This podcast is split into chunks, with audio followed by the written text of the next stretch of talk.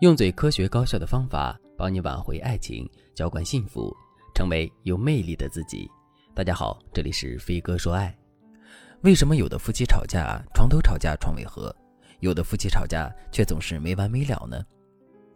这里面有两个关键因素，一个是夫妻双方是因为什么吵架的，一个是夫妻双方是怎么吵架的。上节课我们讲了第一点，在这节课我们接着来讲第二点。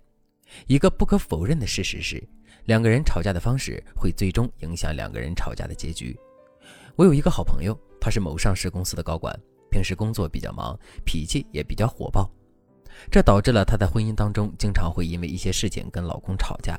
可是两个人从结婚到现在已经吵了十几年了，可两个人的感情却一直保持得很好。为什么会这样呢？原来啊，我这位朋友和老公针对吵架这件事情制定了很多规则。虽然两个人经常吵架，但两个人始终是围绕着这些规则在吵的。所以两个人这么吵了十几年，可感情却并没有出现什么大问题。那么两个人为吵架这件事情制定了哪些规则呢？我来给大家简单的说三点。第一个规则，不管两个人是因为什么事情吵架的，也不管事情本身怪谁，两个人要依次主动缓和两个人的关系。所谓依次主动缓和两个人的关系，是指第一次吵架女方主动，第二次吵架就必须得男方主动，以此循环往复。第二个规则，不管两个人是因为什么事情吵架的，也不管事情本身到底怪谁，两个人单次吵架的时间不能超过十分钟。第三个规则，每次吵完架之后，两个人都要互换身份、互换立场，再吵一架，这可以保证两个人在每次吵架的时候都可以做到换位思考。以此来防止两个人的争吵会升级。听我讲完这位朋友的吵架方式之后，你是不是也感受到了吵架方式对最终吵架结果的影响呢？当然了，我这位朋友的吵架方式是正确的、科学的，所以她跟老公吵了十几年的架，可两个人的婚姻依然是安然无恙。不过，在现实生活中，很多夫妻之间的吵架方式都是错误的，这就给两个人的婚姻带来了不同程度的伤害。那么，夫妻之间错误的吵架方式有哪些呢？我总结了两种最常见的。如果你想在这个基础上了解的更多，也可以添加微信文姬零五五，文姬的全拼零五五来获取专业的指导。第一种，打乒乓球式的吵架。很多人都打过乒乓球，也都知道打乒乓球的游戏规则。简单来说，就是一个人先发球，另一个人把球打回来，之后两个人一来一往，直到把其中的一个人打输为止。大家有没有发现？很多夫妻之间的争吵跟打乒乓球的过程是一样的。首先，两个人之间发生了一件事情，其中一个人因为这件事情率先发难，另一方觉得自己受到了攻击，于是便开始回击对方。之后，两个人便这样你来我往的进入到了一种互相攻击的状态，直到其中一个人认输。这种吵架方式的危害就在于，两个人一吵架就会互相伤害，一互相伤害，问题就会变得更严重。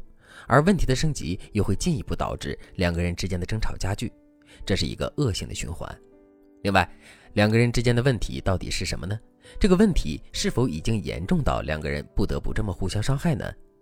再者，在两个人吵架的过程中，两个人之间的问题是否能够得到充分的讨论和解决呢？其实，一般来说，在这种模式下，两个人之间的问题不会得到真正的讨论和解决，两个人纯粹是在进行对抗罢了。如果真的遇到了这种情况，我们到底该怎么做才能扭转局面呢？想要彻底打破这个恶性循环，夫妻之中至少有一方要能够控制住自身的情绪，然后耐着性子去跟对方沟通。我知道做到这一点很难，并且主动在做这件事的人已经是在为两个人的婚姻付出了。但想要打破这个恶性循环，这件事情就必须要去做。另外，在这个基础上，我们还要多展示出对男人的包容和理解。为什么要这么做呢？其实这么做的主要目的就是为了让两个人的吵架吵不下去。前段时间我在网上看到一个视频，视频的内容是这样的：一个学者在台上演讲，演讲的内容是如何快速平息两个人之间的争吵。最终的结论是你不要去反驳对方，而是要顺着对方的话说，之后两个人之间的争吵就会慢慢的平息了。讲出这个结论之后，这位学者又做了一个实验。他让一个观众上台，用最大的恶意、最恶劣的语言去辱骂他。